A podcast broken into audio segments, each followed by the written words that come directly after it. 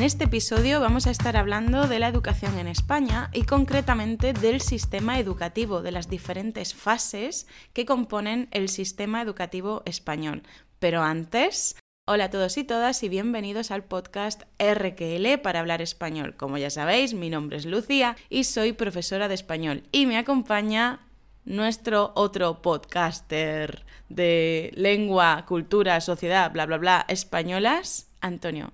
Y opinólogo, Antonio Gandía. Hola, ¿qué tal? opinólogo, opinólogo. Ay, bueno, eh, ya sabes que vas a tener el vocabulario de este episodio y de los demás y ejercicios para practicar en la Academia de Español RQL. Tienes el enlace en la descripción de este episodio. Empezamos, Antonio, cuéntanos qué pasa con las leyes educativas en la España actual. Bueno, hay que reseñar que, por desgracia, España es un país en el que los políticos aprovechan cada vez que ganan las elecciones un partido distinto para intentar modificar el sistema educativo como más les conviene. Entonces, desde que España entró en el periodo democrático, allá por 1978, ha tenido ya la enorme cifra de ocho leyes educativas, lo cual, visto desde fuera, incluso desde dentro, es una auténtica vergüenza. Es lamentable. Es decir, cada vez que cambia el gobierno en España, cambia la ley educativa. Y esto supone que cambian las asignaturas, que cambian que si puedes aprobar con estas asignaturas suspensas o puedes no sé qué, cambian un montón de cosas. ¿Y sabéis qué es lo peor? ¿Sabes qué es lo peor? Pues que una de las críticas que hace el cuerpo del profesorado español es que quienes hacen las leyes de educación no son profesores ni maestros. Eso es lo peor de todo. Y aparte que lo hacen con fines políticos, que simplemente, pues gana el PP, pues vamos a meter más asignaturas de religión, Gana el PSOE. Vamos a quitar las asignaturas relacionadas con la religión. Y así vamos siempre. A ver, no penséis que tenemos muchas asignaturas de religión, ¿eh? Que hay una. hay una. Sí, pero, pero ese tipo de tontería. Es ese tipo de tonterías de modificar. Ahora pasan con dos suspensas. Ahora con tres. Ahora con una. Ahora organizamos los cursos de esta manera, ahora de la otra. En lugar de hacer una sola ley e ir modificándola, intentando buscar acuerdos entre todos los partidos para que sea cada vez de más calidad el sistema educativo, se adapta a los tiempos modernos y todo eso. No, aquí cada uno llega, busca sus intereses, hace una ley nueva y cada cuatro, seis, ocho años otra distinta. Sí. Sobre la asignatura de religión, para que nadie se asuste, que, sepas que no es obligatoria ¿eh? la asignatura de religión.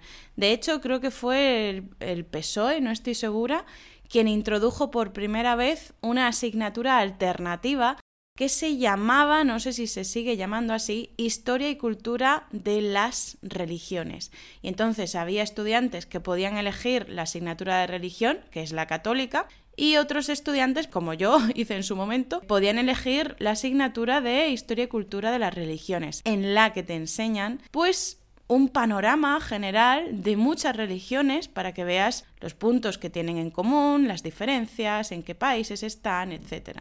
Y aparte, otra de las asignaturas que ha llevado enfrentamiento entre partidos era algo de la ciudadanía. Educación para la ciudadanía. Educación para la ciudadanía. Por alguna razón, cada vez que cambiaba el gobierno le cambiaban el nombre a esta asignatura, un poco ridículo. En fin, como ha dicho Antonio, lo que seguimos esperando en España y sobre todo desde el cuerpo del profesorado es que haya profesionales de la educación de verdad profesores, maestros, los que están en las aulas, los que hagan las leyes, no politicuchos sentaditos en sus sillones sin conocer la realidad de las aulas. Pero dicho esto, vamos a empezar ya hablando de cuáles son los tipos de centros educativos que tenemos en España. Pues en España hay principalmente tres tipos de centros educativos, los públicos, los concertados y los privados. Los públicos son del Estado, son de titularidad estatal y están financiados con fondos públicos, con fondos del Estado. Los concertados son centros privados, pero tienen una parte de su financiación pública y otra privada. Y los privados, por último, tanto la propiedad como la financiación de esos centros es exclusivamente privada. Vamos, que si vas a un instituto o a un colegio público, que es lo normal, es absolutamente gratuito, completamente gratuito, porque ya lo pagas con tus impuestos, claro.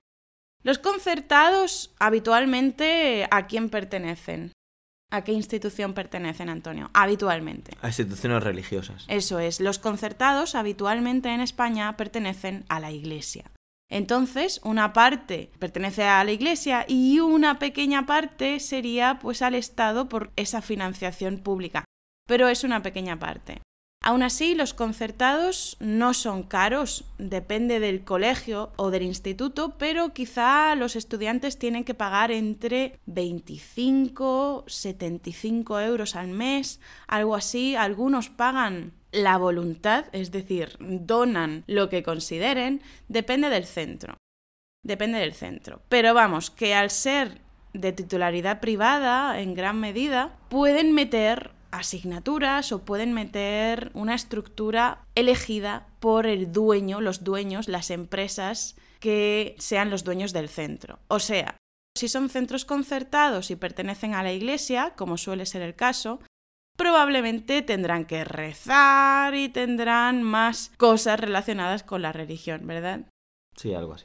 Y en cuanto a los privados, pues pueden ser, por ejemplo, un instituto británico, alemán, algo así, o religioso.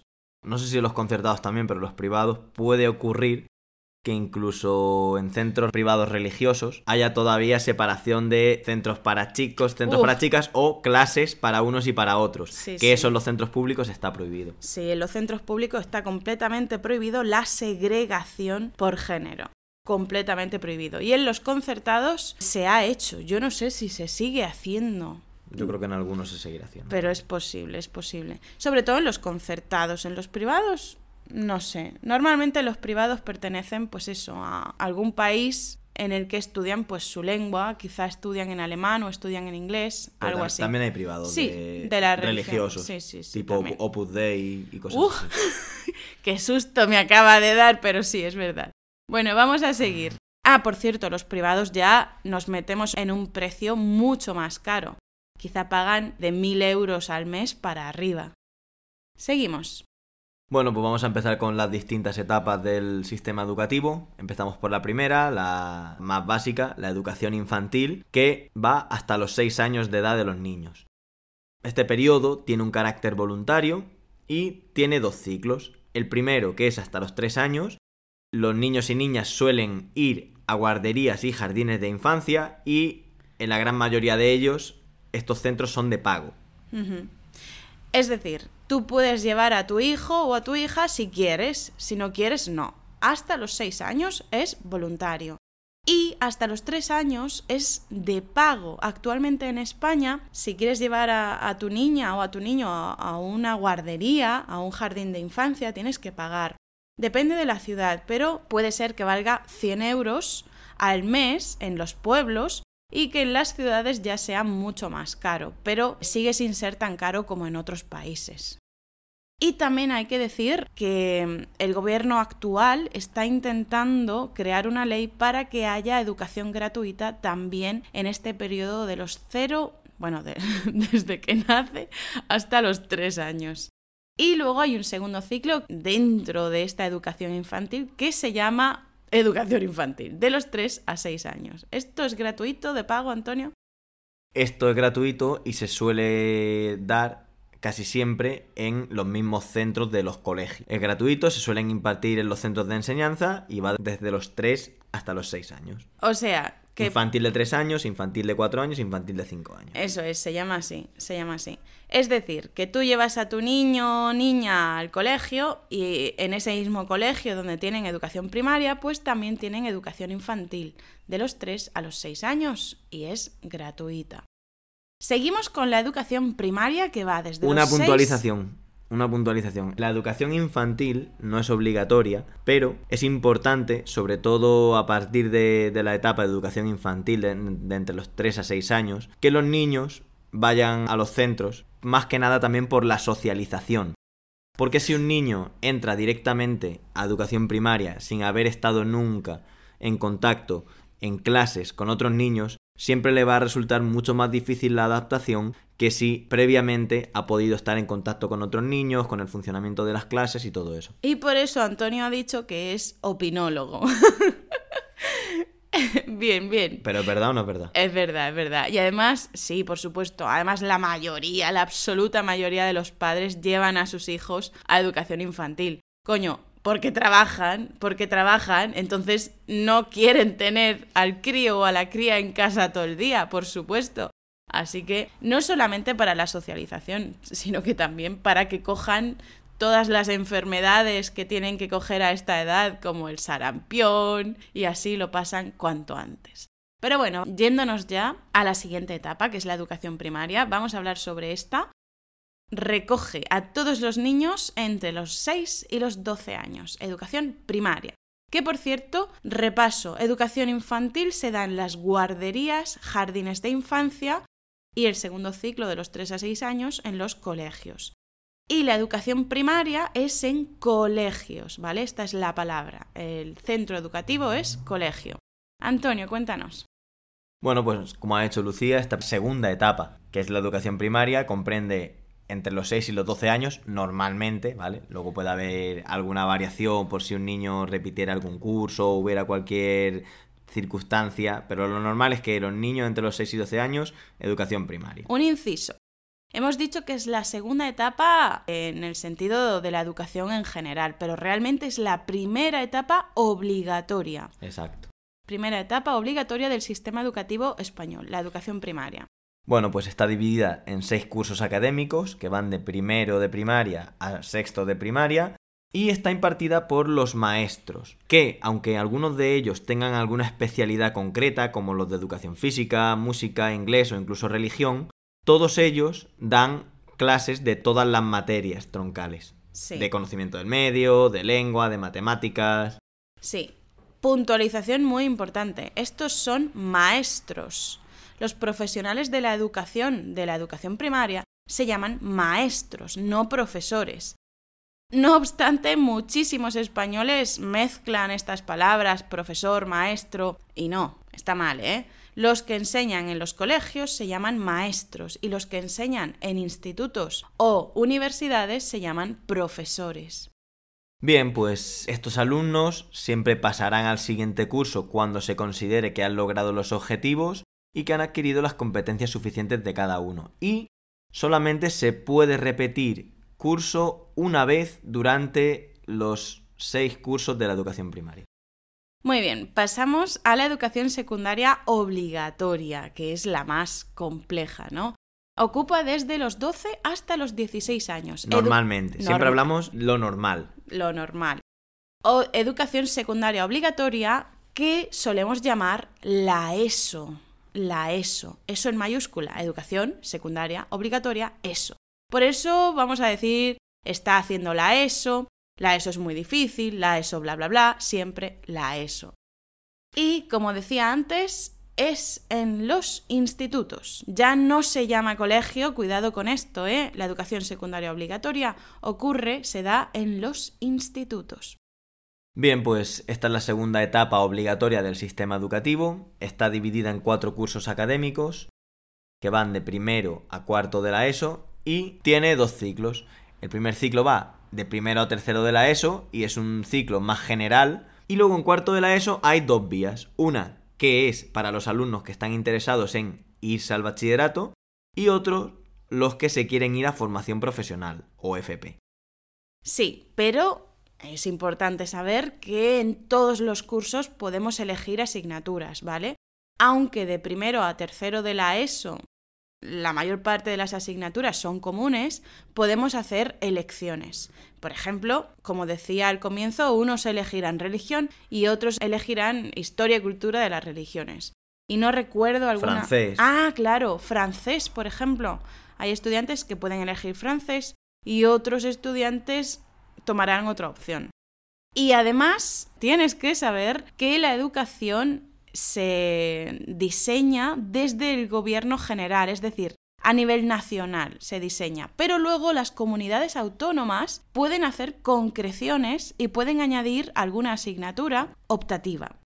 por ejemplo, optativa o no. Por ejemplo, en la comunidad valenciana, como hablan dos idiomas, hablan el valenciano y el castellano, el español, pues en esos centros aprenderán, además de la asignatura de lengua y literatura castellanas, estudiarán la asignatura de valenciano o lengua y literatura valencianas. Lo mismo en las demás comunidades en los que tengan lenguas cooficiales, como pueda ser, por ejemplo, el euskera en el País Vasco, el catalán en, en Cataluña y tal.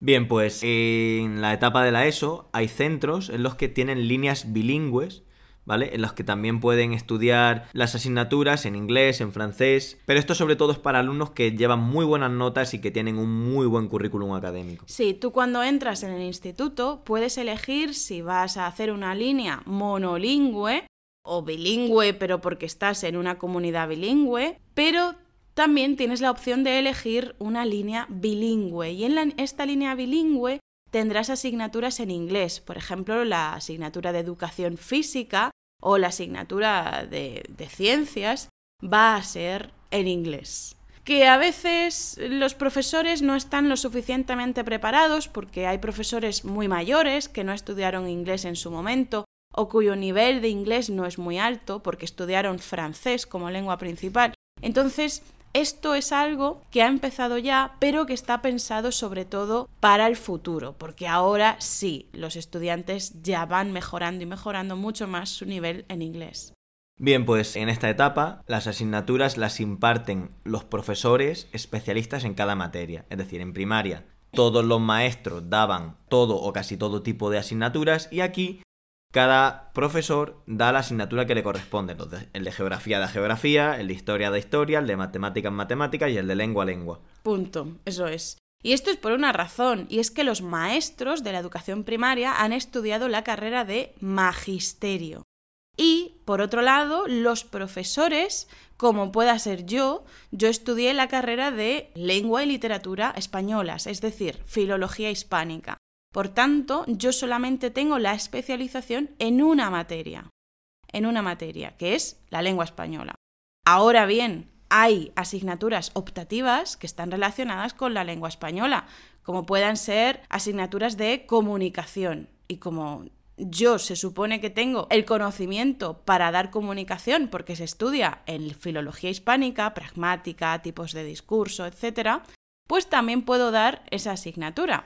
Y Antonio, por cierto, tiene dos carreras. Una es magisterio y otra es educación física. Por tanto, él puede ser maestro en la educación primaria de todas las asignaturas troncales más importantes, pero como tiene la carrera de educación física, también puede ser ¿qué, Antonio?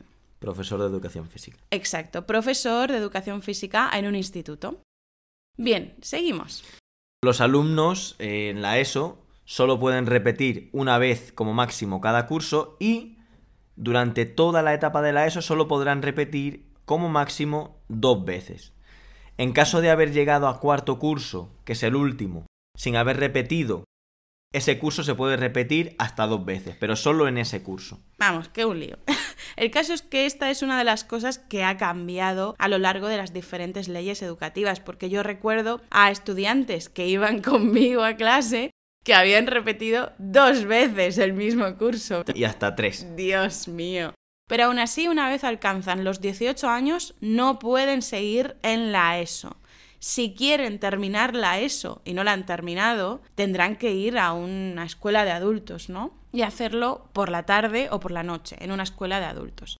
Pero bueno, que mm, simplemente para que tengas una idea general, se considera que no tiene la misma importancia asignaturas como lengua castellana o matemáticas. O sea, perdón, estas dos tienen una gran importancia en detrimento de otras. Es decir, hay otras asignaturas como música, educación plástica, que es para pintura y tal. Esas asignaturas son consideradas de menor importancia. Por lo tanto, los profesores en reuniones decidirán si un estudiante puede pasar de curso o no con asignaturas de menor importancia suspendidas como música y plástica con lengua castellana y matemáticas. Lógicamente, lengua y matemáticas son mucho más importantes Así que cuando se juntan dos asignaturas como esta y quizá una tercera también importante, pues probablemente decidirán que el estudiante no puede pasar de curso. Y normalmente si un estudiante ha suspendido lengua y matemáticas, lo tiene muy difícil para poder pasar. Tendría que ser un caso muy excepcional por alguna Sí. situación que es muy rara, pero no suele. Sí, sí, sí. Y bueno, pues los alumnos que terminan la ESO con éxito obtienen el título de graduado en educación secundaria obligatoria, que es lo que antes se llamaba el graduado escolar, es decir, es la formación académica mínima en España.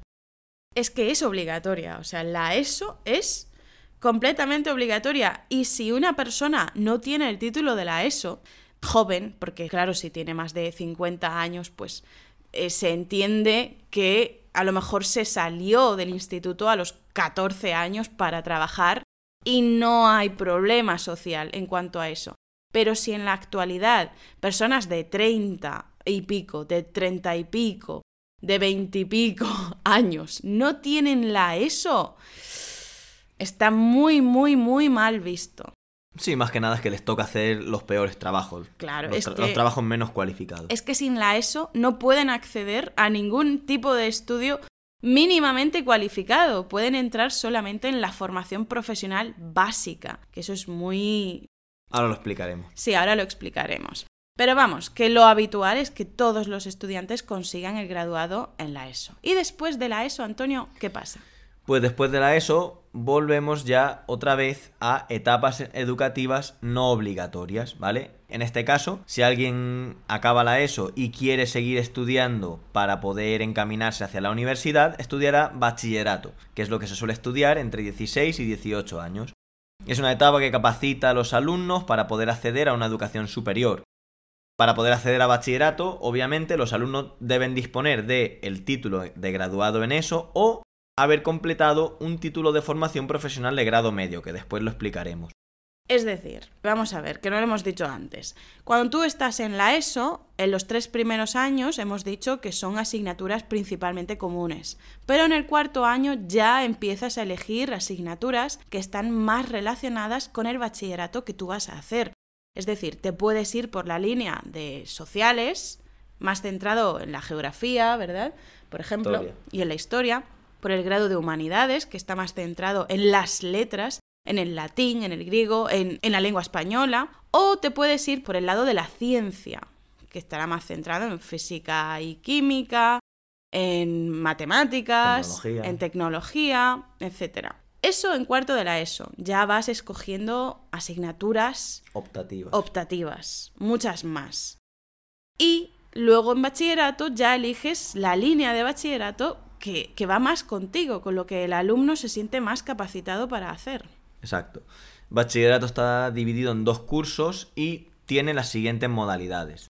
Como ha dicho Lucia, bachillerato de ciencias y de tecnología, que es el científico, bachillerato de humanidades y ciencias sociales, que es el de humanidades, aunque se divide en esas dos especialidades. Y luego hay dos tipos de bachilleratos de artes. Uno es de artes plásticas, relacionada con imagen y diseño, y otro con las artes escénicas, teatro, danza y música. Y luego van a sacar en esta última ley educativa un bachillerato general para gente que no tenga claro por dónde ir en, en su futura carrera universitaria y hacer un bachillerato con... Un eh, poquito de todo, ¿no? Exacto, con, con lo que ellos consideran que en ese momento les apetece hacer. Esto es sí- completamente pero nuevo. sin especializarse. Completamente nuevo. Cuando nosotros estudiamos no había ningún bachillerato general, tenías No. que elegir uno. Y si, por ejemplo, tú elegías humanidades, pero luego cambiabas de opinión y decías, ay, pero es que al final quiero estudiar medicina, pues entonces tenías un problema.